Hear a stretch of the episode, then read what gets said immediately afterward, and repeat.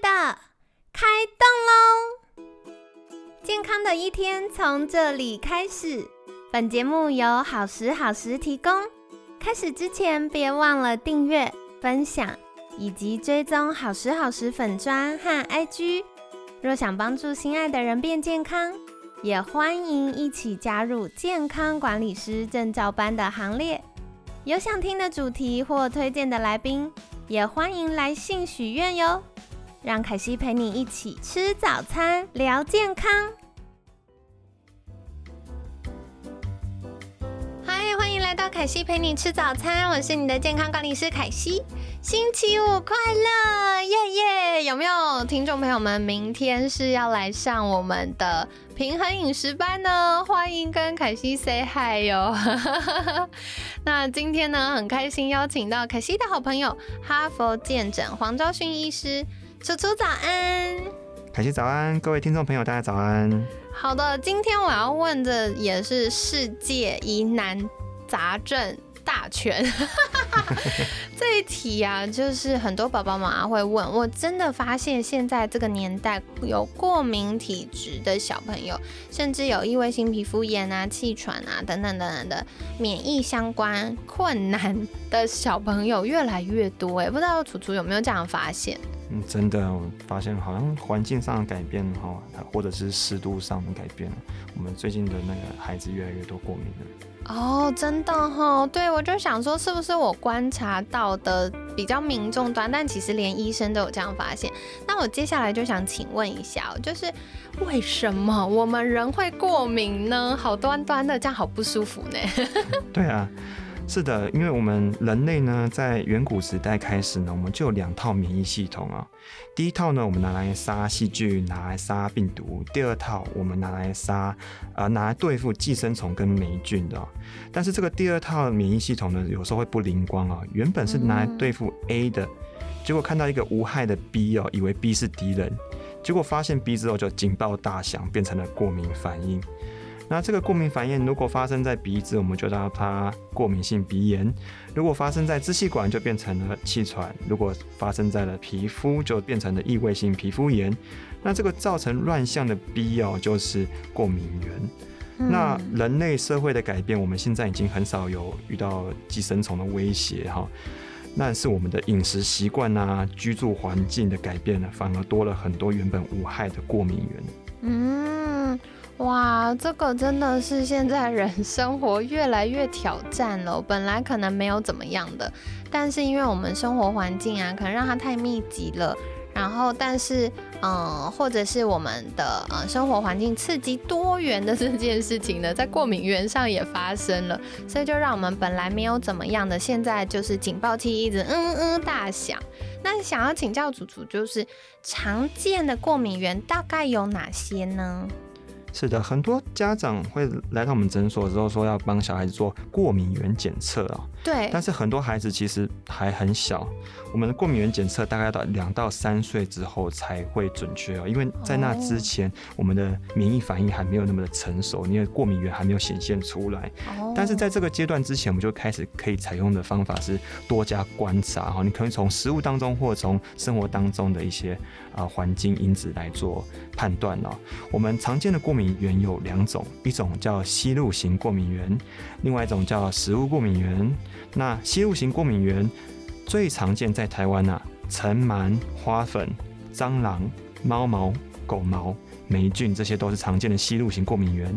那食物型过敏源呢，就是吃进去的，包括奶类、麸质，就是麦质的食物啊，跟蛋还有坚果。那第三种呢，不能叫做过敏源，它是一种物理性的刺激因素，它也会造成类似过敏的症状，但它不是真正的过敏啊。像什么呢？像温差，像情绪，像二手烟，像线香或者是油烟这种东西，都叫做物理性刺激因素。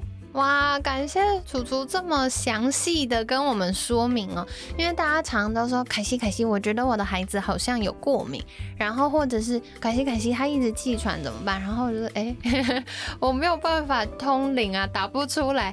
但是其实楚楚告诉我们说有一些观察的线索，那其实我觉得对大人来说也是一样，因为像凯西自己经过这么多年健康管理调整了身体之后，我已经不太会过敏了。可是除了呃我对奶类啊，然后面粉制品还是会过敏之外，有几种状况，第一种就是二手烟，二手烟我还是会过敏，然后或者是像那个灰尘。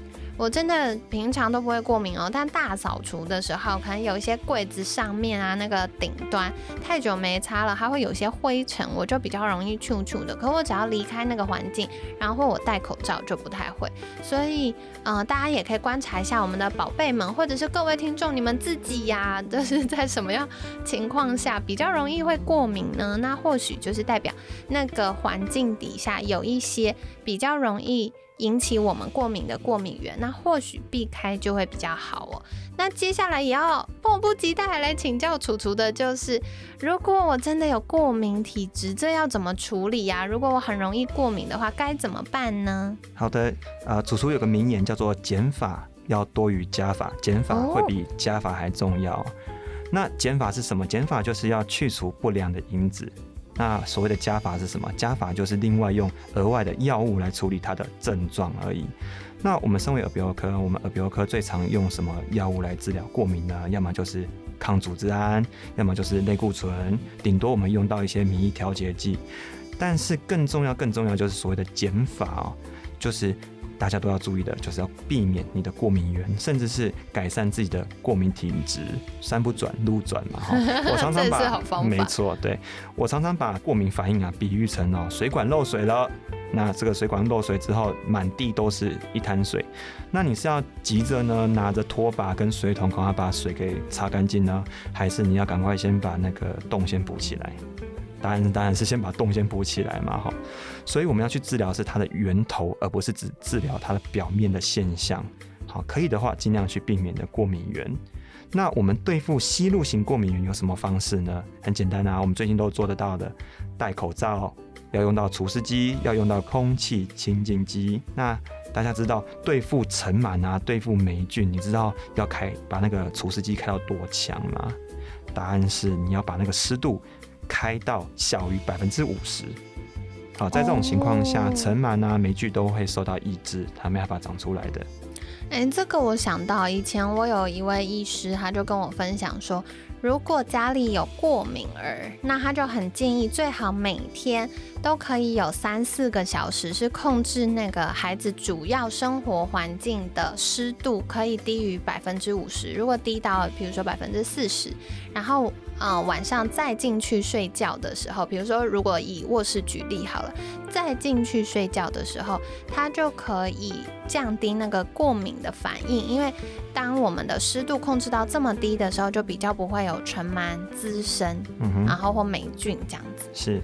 然后，这个我觉得很重要哎，因为台湾真的太湿了，没错。而且像凯西是很频繁在家里除湿的，可是我觉得有一些空间是我们会忽略，比如说衣橱，衣橱如果你没有把门打开，它就还是一个比较阴暗的空间，就很容易会有湿气。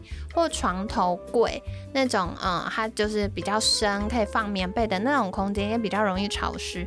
然后再来就是，我觉得窗帘也是大家常常会忘记它。因为棉被、寝具很常洗，可是窗帘可能一年洗一次或 N 年洗一次，那也很容易有灰尘或尘螨呢。对，嗯，了解了解。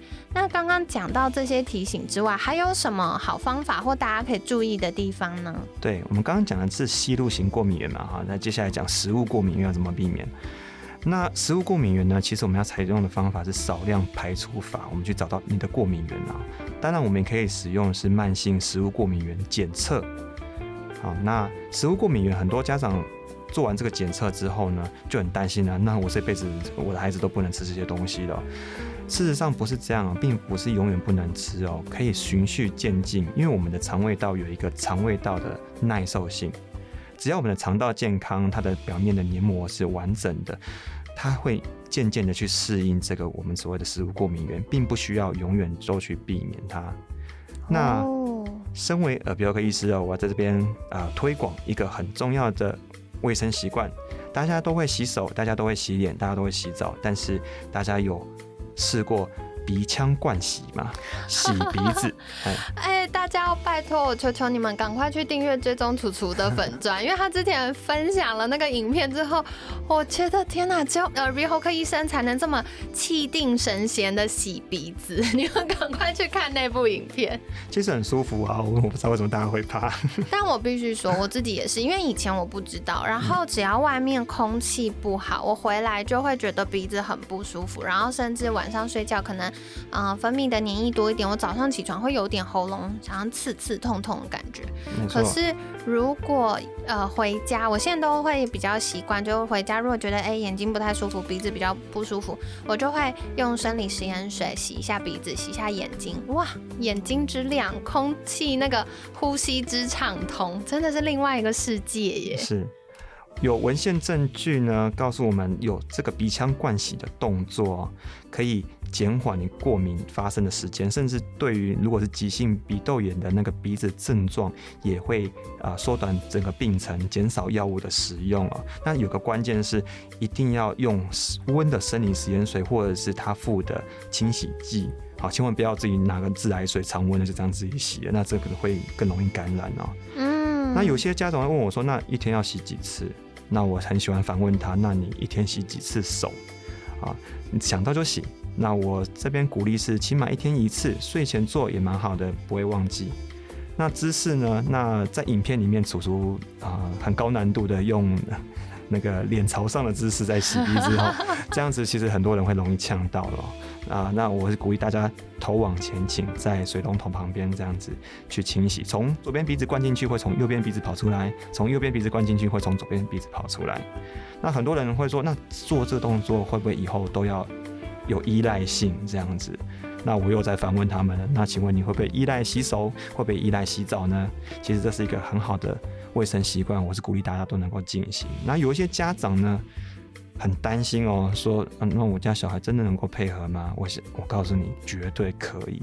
我曾经看过最小的小孩呢，四岁就会自己说：“爸爸，我要洗鼻子。”他自己跑去厕所洗，哇，四岁这没问题的。好感动哦！真的哇，所以其实这个没有我们想象这么难哎。我我觉得第一次会要克服那个心理压力，但是你成功一次之后就 OK 了。而且我觉得没有大家想象那么恐怖，因为你就把它想象成游泳，大家会担心说哦，我会被水吸到，然后怎么样呛到？其实不会啦，你游泳的时候也是呃。游泳池的水可能会弄到一点点鼻子嘛，可是你起来的时候，你自然就会吐气把它吐出来了。所以大家不用担心，我真的觉得这是一个可以尝试的好方法哦。那最后的话，嗯，我们刚刚讲到比较多都是这个吸入性过敏源，那有没有什么嗯可以再跟大家分享，或者食物过敏源？那呃，我觉得接下来可能是异位性皮肤炎吧。楚楚有遇过这种吗？呃，异位性皮肤炎有，我过去曾经看过有一个人哦，很严重异位性皮肤炎，虽然是耳鼻喉科医师哦，二十几岁的一个男生哦，年轻人有异位性皮肤炎，那他但因为有异位性体质，所以他同时也有过敏性鼻炎哦。那不管是口服药物或者是局部涂抹的，它都症状都很难改善，短暂改善而已啊，不久之后又会再回诊啊。那时候我就很担心，帮他想了很多。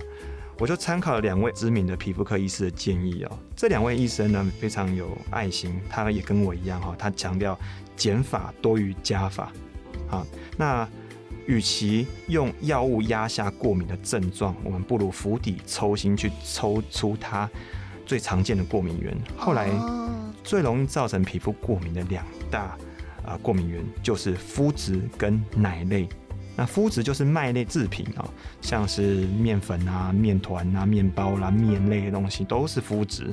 那奶类的话不用讲了，所有牛奶、羊奶都是奶类哦。那为什么会这样子？大家会觉得这平常吃的东西为什么会过敏？因为啊，我们农业的进步哦，不管是基因改造啦，呃，农作技术的转变啊，甚至现在很多农作物越来越来越改良嘛，其实是经过很多次的配种啊、杂交啊，产生的一个很优良的品种。但是因为这些奶类跟麸质里面的弱蛋白跟麸质蛋白，已经不像我们传统的原生种那样子了，我们身体的免疫力其实是不认得它们的。所以这些日新月异的蛋白质哦，就会被我们刚才讲到的一个很不灵光的第二套免疫力认出来，他以为他是过敏源，然后就开始发作了。后来这位患者，我叫他戒除这麸质跟奶类，只戒除了几个礼拜而已，那症状很明显就改善了，非常非常 dramatic。OK，那这是后来也很少使用到药物。好棒哦，这个真的让人很激励耶。然后我觉得也可以分享可惜弟弟的经验，我已经出卖他 在节目上？很多次了。主要的原因是因为我弟弟从小就异位性皮肤炎，然后我印象好深刻哦。那时候呃，我们很小的时候是大家一起就是住同一个卧室这样子，然后半夜宝宝妈妈都要爬起来帮他抓，然后或者是帮他扇风，因为怕小朋友一直抓那个皮肤会受不了，所以帮他扇风啊、擦药啊。然后那时候看了好多就是呃免疫相关的医生，然后看了。嗯，皮肤科那口服的药也吃了，擦的药也擦了，然后就是一直很不舒服。然后一直到后来，就是凯西真的哦，你看过了这么多年，凯西终于知道就是健康管理的概念之后，我就会帮我弟弟就是调整一些他营养品。那当然，因为男生好像没有那么爱吃营养品，我必须说，所以就是少少几样而已。可是他只要饮食正确，然后一些常见过敏物质去除，然后一些些营养补充，还有多喝水，就是整体的肠道健康。一起调整之后，他现在皮肤的状况就好很多，就不太会有这种呃异位性皮肤炎的情形哦。所以刚刚就是楚楚跟我们提到这个呃异位性皮肤炎要去处理的话，它就是需要第一个一样啦。我觉得肠道健康，我们前几天有聊过，然后再来像刚刚楚楚提到，就是这些过敏反应啊，我们要稍微做一下调整，它就可以避免一直反复发生。对，那刚才我们都讲减法嘛，都讲避免、避免、避免。那其实我也不是排斥加法了哦，就有的时候营养素它真的蛮重要的，蛮好用的。我们刚刚讲到免疫系统，我们有两套，一套是对付细菌跟病毒的嘛，那另外一套就是很不灵光的，容易对原本是当然对付寄生虫、霉菌的。他们两者的关系其实是跷跷板哦，谁比较强势，另外一方就会比较弱势一点哦。那这两套免疫系统之间有一个和事佬。它的名字叫做调节免疫 T 细胞，它会把过度的第二套的过敏反应转换成第一套的对抗细菌跟病毒，就是我们一般的免疫力的那个方向。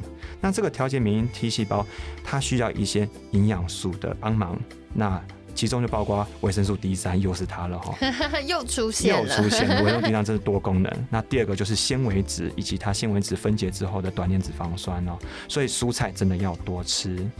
嗯，哇，所以蔬菜又讲回来了，这个肠道健康的部分。嗯，凯西之前在平衡饮食班啊，我就有在我们课程群组里分享过，因为常常健康管理师在服务客户的时候，要么便秘，要么腹泻，要么过敏，然后要么就是什么其他问题，然后一盘点下来，哎，一整天吃到的全部的青菜哦。只有两口，就是便当里那两格。然后有的时候拍谁还不是青菜，有的时候可能是玉米呀，然后或者是卤那个百叶结啊，哎，那青菜又少一格了。所以长期下来，其实是纤维质摄取不足，或维生素、矿物质、植化素等等摄取不足。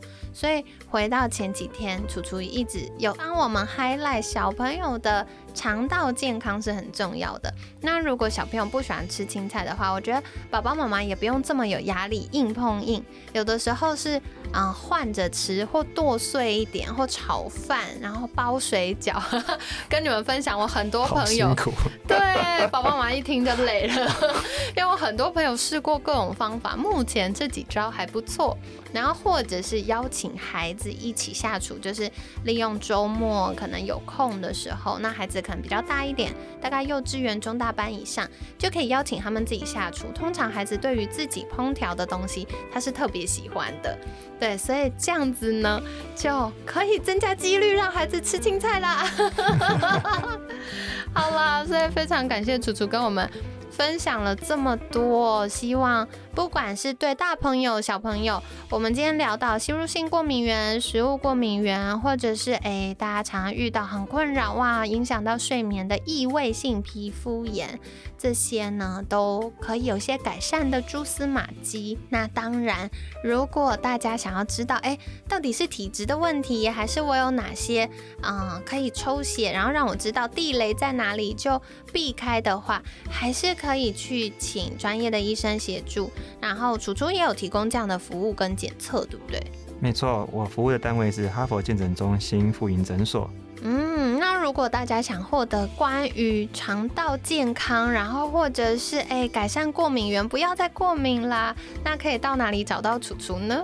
呃，楚楚自己本身有经营粉砖，那我在脸书上以及 Instagram 上面都是黄昭勋医生楚楚，请搜寻这个名字。好的，所以一样，啊。凯西会把相关链接放在我们节目资讯栏，然后欢迎大家订阅跟追踪。那今天呢，很感谢哈佛见诊黄昭勋医师的分享，每天十分钟，健康好轻松，凯西陪你吃早餐，我们下次见，拜拜，拜拜。